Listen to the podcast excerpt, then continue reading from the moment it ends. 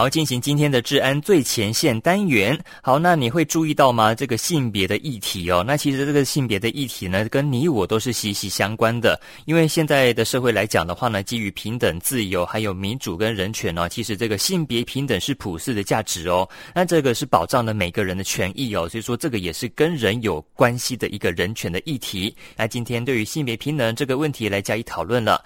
那今天在我们线上呢，邀请到的是我们的警专的刑事科吴启安吴教授，教授你好，是 Jacky 好，各位听众朋友大家早。吴教授好久不见了，啊、在疫情之后呢，终于可以有这个时间来连线了 哈。对对，好几个月，真的是好几个月了哈。是是是，好，那刚刚有讲到说这个性别平权哦，哎，那像现在这个台湾一直有在推动这个性别平权，那这个社会当中有没有这个性别平权，就到底有没有被受到重视呢？对，性别平权它因为跟每个人息息相关，它是一个很重要的议题。好，可是呢，在台湾我们做的不错，嗯，但是有一些世界上有一些国家或者是地区，他们对于性别平权的重视度其实还有待加强，哦，还有进步的空间。对，那我们国家虽然不是联合国的会员国，哦，嗯，但是我们把联合国开发计划署，它在二零一九年。它定了一个性别不平等的指数啊，比如说包含整个国民的生殖健康啊、父权啊、劳动市场等等，有三个领域五项指标。我们把我们国家的这些指标的这些项目把它带入之后呢，我们在二零二一年是全球的第六名，而且是亚洲的第一名。哦，所以说我们在亚洲国家做的还算不错的哦。对，比如说我们国家的人民的，比如说男女的劳动参与率，或是呃平均的时薪啊，或甚至是用。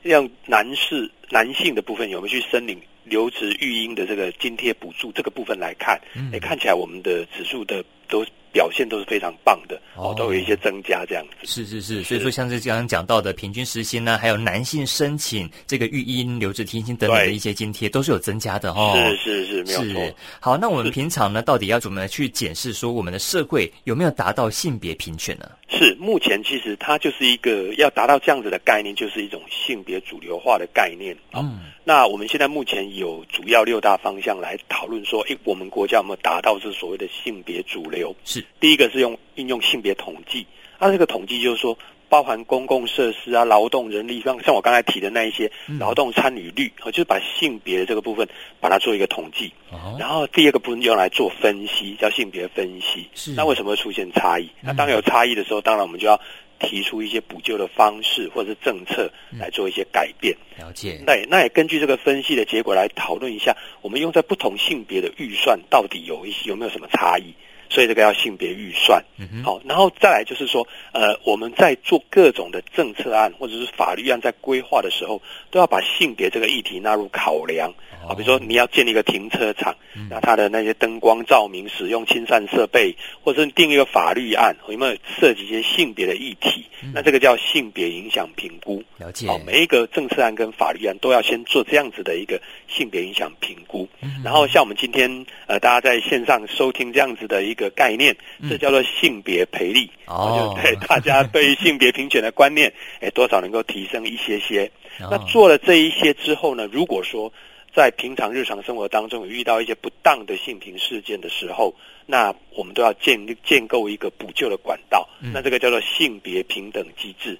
那透过这六大部分来发展整个国家对于性别主流化的一个概念，这样。哎，那像教授你刚刚提到说，就是有一些如果说遇到这种不当的性平事件，那大概有没有哪一些是所谓的不当的性别事件呢？对，生活当中人际互动一定会少不了发生一些冲突啦。好、嗯哦，那如果这些冲突你跟性别有关，那就可以把它认为是一种不当的性平事件。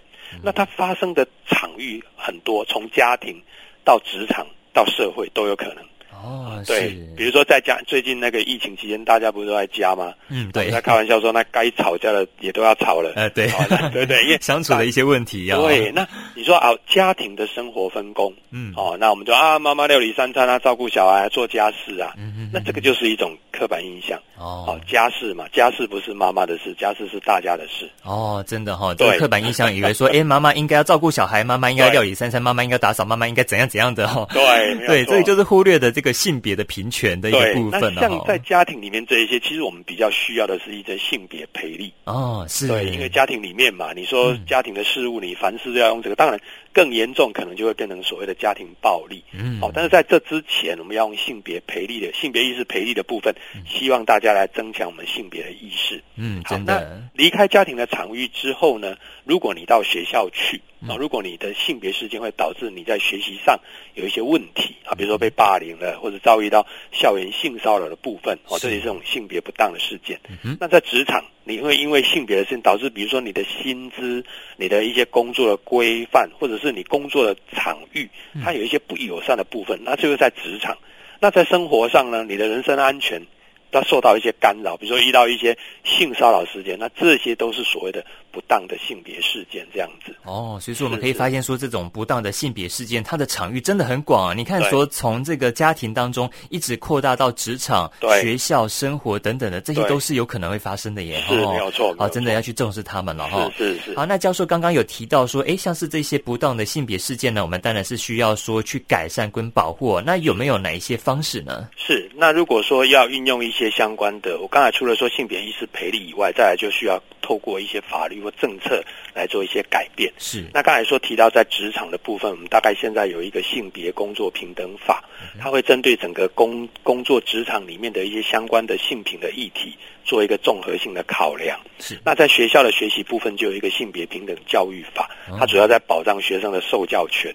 嗯。对，不会因为这些性别的议题影响你的受教。那其实上，我们其他在日常生活当中就有一个性骚扰防治法的一个部分来做一些处理。嗯，对。那除了刚才我提到这个法令，因为大家都很熟悉，是啊。其实，在整个国家的政策面的部分，也要去试图来解决这些问题。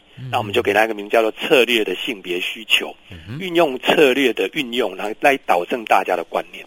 比如说以前去逛百货公司，那个看到帮婴儿换那个尿布台的那个设计的位置，都放在女性的厕所那一边。是是是。对，那可是现在呃很多男士也会带着我们的娃娃去逛街。对呀。OK，那我们现在就把那个工作台换到一个。哦，男生女生都可以接近的地方。哦，就放在比如说中间那个地方，一个空间就可以进去。对，那我们就慢慢去改变大家的观念，说啊，照顾婴儿并不是一定是妈妈的事。哦。所以这要导正听众朋友来看，比如说我们看到公共场所有一些所谓的补给乳室，嗯，我那天经过一个，他还写说啊，那个利用补给乳室的妈妈们，哦，那那这样写是不对的啊。那其实你只要带着婴儿，对，就可以，不管你是爸爸或妈妈，或是其他阿阿公阿妈都可以。呀，对，你都可以去应用那个奶瓶都可以去里面喂奶呀，这样子对对对，换尿布等等的。不是只有说啊，这个运用这个工作的妈妈哦，这个部分就是要特别要去做一些修正这样子。哦，是，所以说我们真的要从各方面去加以努力就对了。没有错，没有错。是，那除了刚刚讲到的法律还有制度加以要求之外呢，我们个人在日常生活当中如何去实践性别平权呢？是，其实大家都可以利用生活周遭的事物哈，去加以检视，哦，看看有没有刻板印象、有没有偏见、有没有歧视。像台中有一个社区，我觉得蛮有趣的，嗯，那个社区他们有一间土地公庙，嗯嗯，啊，以前他们全村的村民都把它叫做包生男土地公，